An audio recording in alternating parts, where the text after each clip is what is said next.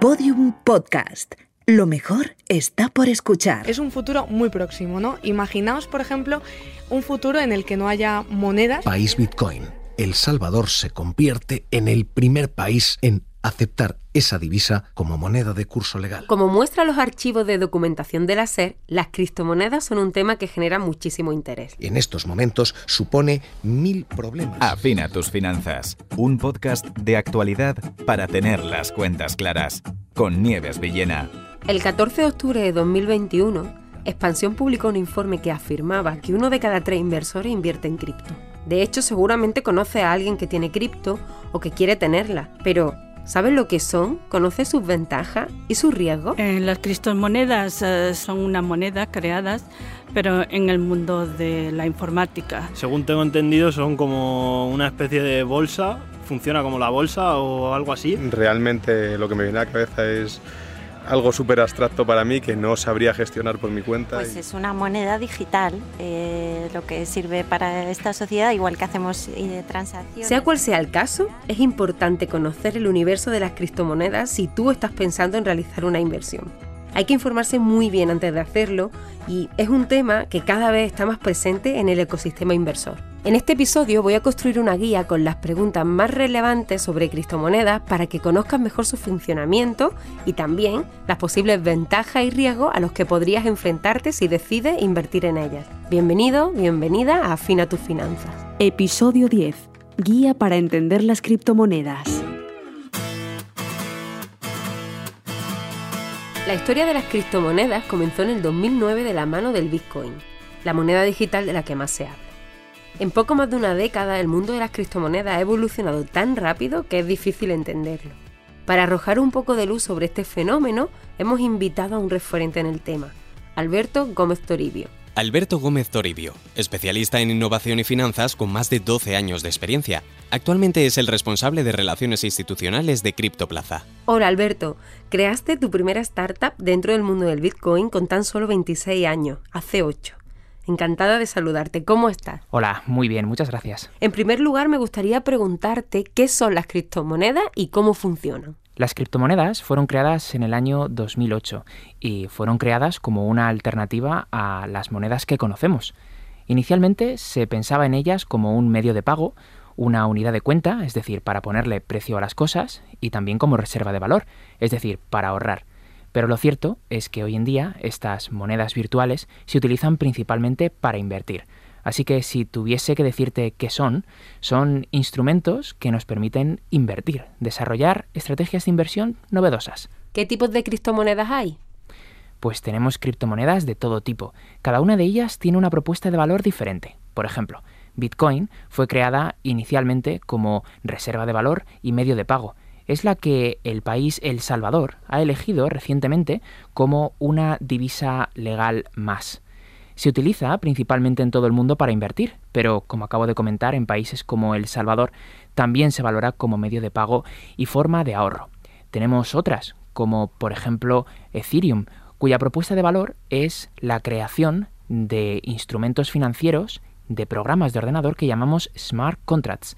Este es un término recurrente dentro de este mundillo y eh, sirve para hacer referencia a programas de ordenador que se instalan en lugar de en tu teléfono móvil o en tu ordenador, en lugar de instalarlos en la nube, se instalan en la blockchain. Y por último, hablando de criptomonedas, tenemos las posiblemente más populares como Dogecoin. Las denominamos habitualmente meme coins. Todos sabemos lo que es un meme una referencia bien gráfica o textual que nos parece graciosa y que se hace tremendamente popular. Las criptomonedas, meme coins, son también muy populares y debido a que hoy en día todo el mundo invierte, todos podemos hacerlo con una simple aplicación móvil, no solo en criptomonedas, sino también en bolsa a través de aplicaciones como DeGiro o Robinhood.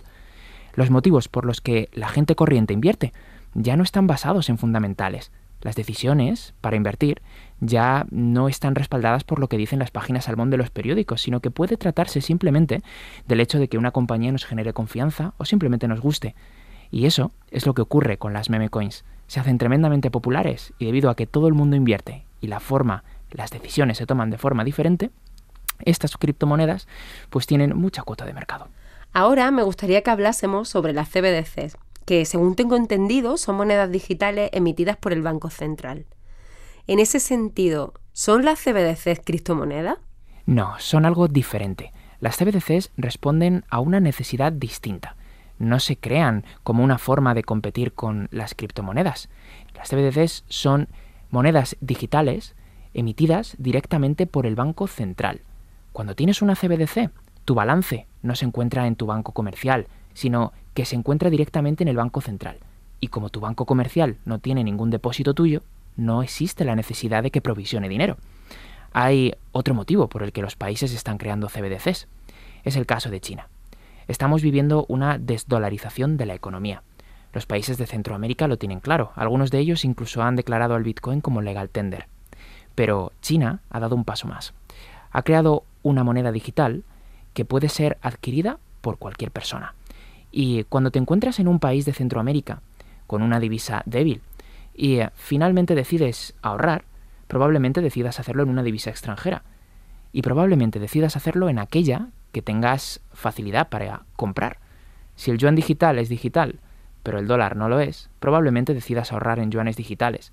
Y por eso, tener una CBDC es estratégico para algunos países. Y para terminar, ¿cómo puede cambiar la aparición de esta CBDC la forma en la que compramos o invertimos? En realidad las CBDCs no vienen a cambiar drásticamente la forma en la que invertimos, ya que en la mayoría de casos, por ejemplo, en el documento del euro digital, no se menciona expresamente el uso de blockchain.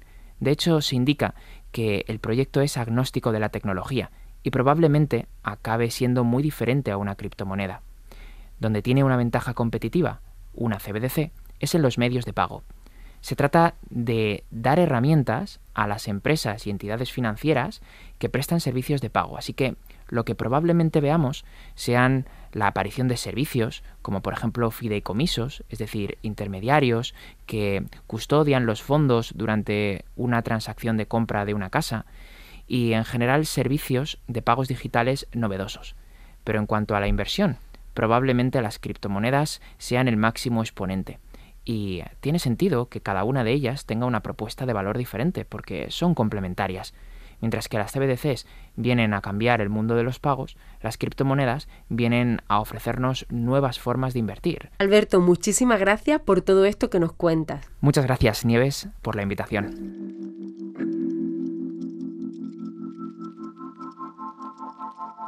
Como nos ha explicado Alberto, la tecnología que se utiliza para invertir con criptomonedas es el blockchain. Para hablar sobre ella, contamos con Covadonga Fernández.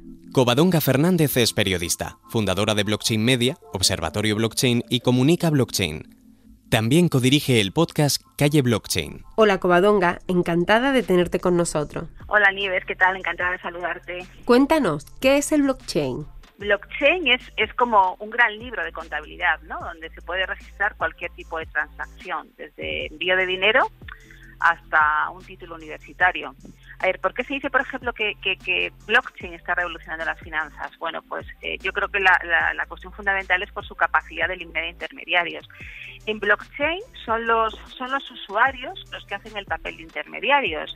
Ellos son los que permiten sostener la red con sus intervenciones. ¿no? Por ejemplo, blockchain me permite enviar dinero ¿eh? a mí, a cualquier punto del planeta, como si fuese un correo electrónico sin ningún intermediario, es decir, sin, sin, sin bancos, ¿no? ¿Y cuáles dirías que son sus pros y sus contras? Blockchain está lleno de, de, muchísimos pros, ¿no? Pero una de las cosas malas, por ejemplo, para mí es lo, la, la usabilidad, ¿no? Que es, muy compleja todavía, que entraña muchísima muchísima complejidad a la hora de utilizar cualquiera de sus de sus aplicaciones, ¿no? Eh, por ejemplo, una de las cosas que se repiten continuamente en el ámbito de las finanzas descentralizadas, las, conocidas como DeFi, eh, es que son que son inclusivas, ¿no? Y en efecto, yo pienso que todo esto lo será en el futuro, pero ahora todavía no, porque son muy complejas, ¿no? Eh, no sé, todavía creo que en el ámbito de blockchain no hay una aplicación asesina así que lo esté petando, ¿no? Lo que más se acerca a esa aplicación asesina, pienso yo, son las plataformas de NFTs, ¿no? De hecho, estas plataformas se están convirtiendo en la, en la puerta de entrada al, universo de millones de usuarios, porque son lo más parecido a, a como operamos habitualmente en las, en las redes sociales. ¿no? Yo creo que, que en muy poco tiempo, de hecho, mm, Instagram se convertirá en una plataforma de, de NFTs. Yo creo que Facebook ya está, ya está, trabajando en ello y en breve será una plataforma de NFTs porque tiene todo el sentido. En relación a lo que comentaba, ¿cuándo crees que podremos acceder a sus aplicaciones de una forma más democrática? Mm, la verdad que es, es tremendo, ¿no? Porque todo está evolucionando súper rápido. Mira, eh, yo creo que el punto de inflexión con la tecnología blockchain es cuando Facebook anuncia que va a lanzar, que fue hace dos años y medio, junio de 2019 creo, cuando dijo que iba a lanzar su criptomoneda Libra, ¿no? A partir de ahí para mí se produce el punto de inflexión en la industria y todo empieza a evolucionar de una manera rapidísima, todo muy rápido, muy rápido, ¿no? Y es cierto que en estos dos, dos años ha ido todo, mm, bueno, a una pastilla impresionante, ¿no? Eh, antes eh, todo era muchísimo más lento, pero cada vez, o sea, la, la tecnología está evolucionando de una manera más rápida, con lo cual yo creo que a lo mejor en en, un, en, un, en un par de años o incluso menos. ¿no? Covadonga, muchas gracias por haber estado aquí. Muchísimas gracias, Nieves, un placer.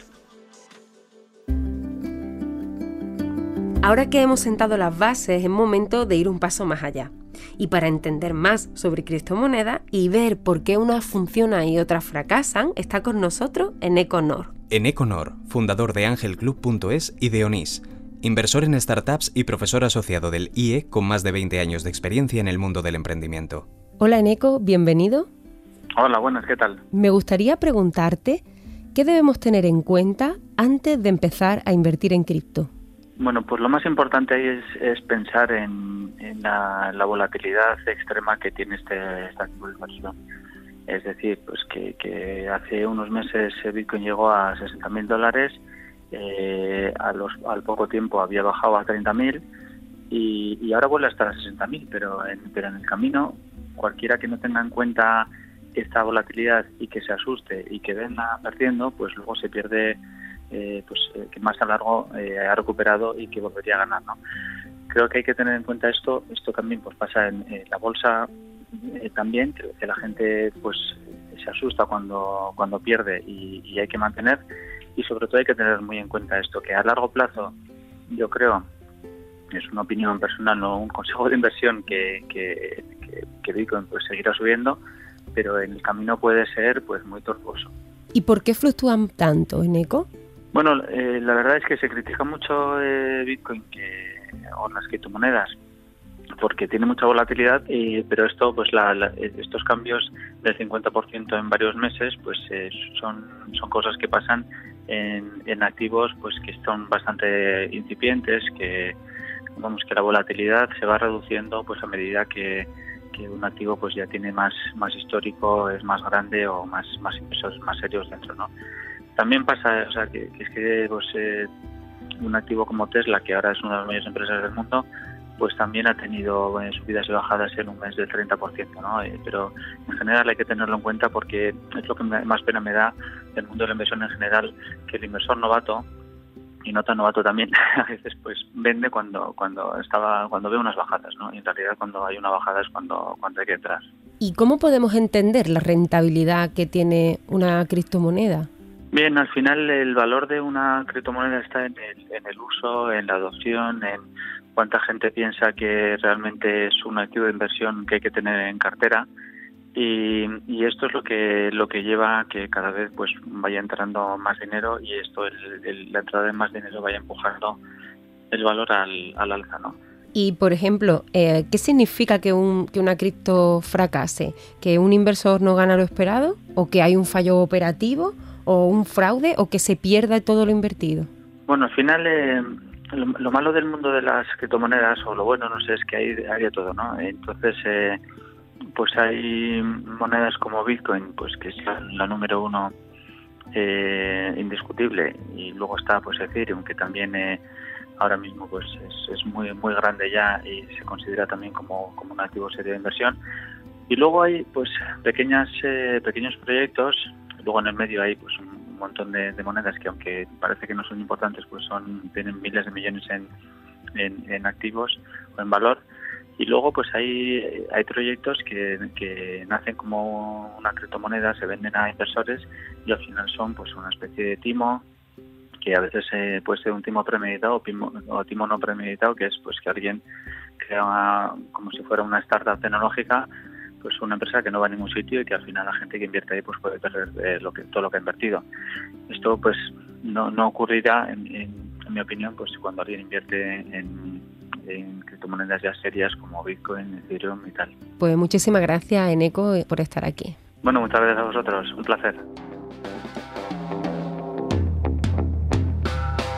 Ahora me gustaría mucho que escucharais el testimonio de una persona que sabe muchísimo sobre los riesgos de la inversión en criptomonedas, José Manuel Marqués. José Manuel Marqués es responsable de la División de Innovación Financiera del Banco de España, donde ha desarrollado su actividad profesional durante los últimos 25 años. Las criptomonedas o criptoactivos o criptotokens, eh, como se quieran llamar en el mundo financiero, porque tienen otras utilidades, pero vamos, en el mundo financiero básicamente se utilizan para dos cosas, como método de, como activo de inversión o como medio de pago. Pero independientemente de, para qué se utiliza, en general se trata, y es importante tener esto en cuenta, que son instrumentos no regulados, es decir, que no hay ningún tipo de supervisión sobre sus emisores, sobre los mercados en los que se negocian, sobre cómo funcionan, sobre la información que se aporta a los usuarios o sobre las condiciones eh, en las que se cambian este tipo de instrumentos por monedas de curso legal como el euro, el dólar o el yen.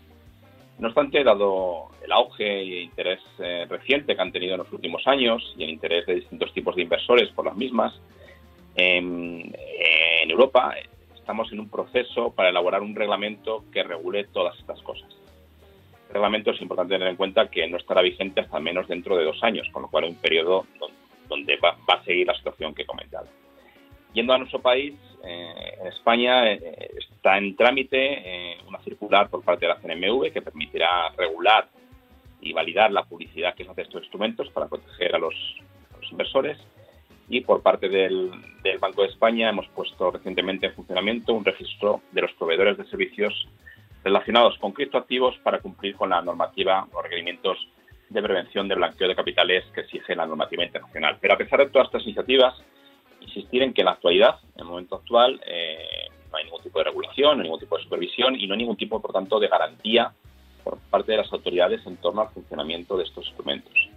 En este sentido, desde las autoridades hemos venido insistiendo y realizando varias advertencias para que los inversores o los usuarios de este tipo de instrumentos sean extremadamente cautelosos, conozcan bien los riesgos a los que se enfrentan, analicen bien las características del emisor, las características de cada uno de estos instrumentos, ya que hay una variedad tremenda, y sean conscientes de cuestiones como la elevada, volatilidad que tiene su, su, precio con respecto a, los euros o, al dólar, eh, y las fuertes oscilaciones que se producen por distintos motivos, por motivos muy variados eh, y por motivos eh, muy, muy diferentes y que hacen que el comportamiento sea complicado de predecir y anticipar. Como ejemplo, este año hemos visto eh, como el Bitcoin ha, alcanzado máximos históricos, ha superado eh, la barrera de los 60.000 dólares, pero al mismo tiempo ha llegado a caer casi a la mitad eh, en cuestión de menos de tres meses. Para dar una idea de la fuerte volatilidad que tiene. Todo esto, todas estas advertencias no quiere decir que no reconozcamos, en primer lugar, el potencial que tiene la tecnología detrás de los criptoactivos. la tecnología que está detrás de muchos de ellos es la conocida como registros distribuidos y que puede ser de utilidad en, varias aplicaciones dentro del sistema financiero para mejorar procesos complejos o coordinar determinadas decisiones o para hacer eficiente la ejecución de, varias tareas. Por todo ello, pues más que tener un enfoque de prohibirlos, pues en Europa y España como parte de Europa, pues estamos apostando por poner en marcha un marco regulatorio que ponga orden, que proteja al usuario, pero como, como, he, como he dicho ya, eh, este es un tema complejo y que aún lleva tiempo, con lo cual durante todo este espacio hasta que esté en marcha este nuevo reglamento, pues hay que extremar la precaución porque, insisto, se trata de, un, de unos instrumentos sobre los que no hay ningún tipo de regulación ni supervisión. Después de escuchar a José Manuel Marqués, vamos a terminar este episodio haciendo una referencia bibliográfica sobre todo este tema. Para ello, escuchamos las recomendaciones de Jordi Balaguer. Jordi Balaguer, administrador en BB Consulting SL, Jordi cuenta con más de 30 años de experiencia en el sector de la formación y tiene un máster en blockchain por la EADA. Hola Jordi, bienvenido. ¿Cómo estás? Hola, muy bien. Muchas, gracias por estar aquí con nosotros. ¿Qué libro nos recomienda? Bueno, yo comentaría al menos tres libros, creo que son imprescindibles para la biblioteca. El primero sería eh, Blockchain, la revolución industrial de Internet, de Alexander Preuss Luego tendría digamos, otro libro que sería el de Criptomonedas para Dummies, de Víctor Ronco, que es un, lenguaje mucho más cercano para los que se inician, para entender lo que son las criptomonedas, de dónde vienen, cómo es que están surgiendo y para qué se van a utilizar. Y luego otro libro que creo que es importante, porque en el mundo de la criptomoneda estamos hablando de la economía y de las finanzas, debemos también revisar nuestras creencias. Y es un libro muy recomendable que son Secretos de la mente millonaria de Hart Eckert. Creo que estos tres serían los imprescindibles para iniciarse en este mundo. ¿Y cuáles son tus blogs de referencia? Bueno, para mí básicamente tengo dos. Uno es coinmarketcap.com eh, barra Alexandria. Digamos que sería la biblioteca, que por eso le llaman Alexandria, la famosa biblioteca de Alexandria, donde CoinMarketCap van eh, depositando diferentes eh, referencias de diferentes autores y la verdad es que son artículos muy interesantes, muy bien estructurados, muy bien definidos, muy fáciles de leer, de todo tipo, se pueden filtrar. Por lo tanto, esto sería un blog creo, de los mm, que tienen que estar ahí fijos para ir eh, documentándose. Y después tengo una persona que me gusta mucho, que sigo desde hace años, que es David Batalia, un antiguo broker que se convirtió al mundo de la criptomoneda y es una persona que también me ha gustado mucho cómo transmite la información, toda la información que deposita y transfiere. ¿Dónde podemos formarnos para que nuestra inversión en criptomonedas sea lo más segura posible? Creo que uno de los lugares que puede ser interesante la formación sería en eh, por ejemplo, libertad y cultura pues ahí hay eh, formación online que se puede hacer, de la que yo participo. También en los másters que genera y que crea Borja Vilaseca con el Instituto Cuestiona.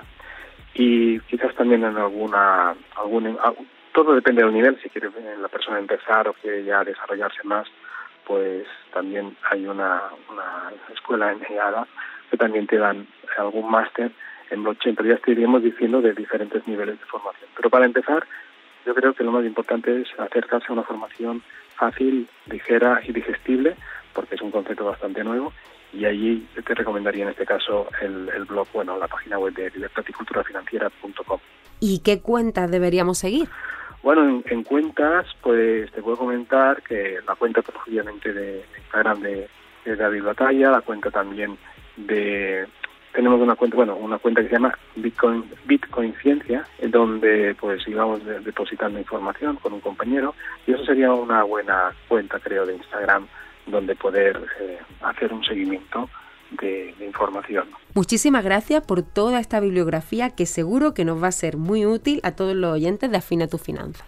Pues nada, de, nada, gracias por, por, la, por esta participación y esta oportunidad de participación en el programa y deseando que cualquier persona que quiera entrar en el mundo de, de criptomonedas y Bitcoin lo haga pues con toda apertura mental y también con toda seguridad posible para que no que sepa bien exactamente todo aquello que está haciendo.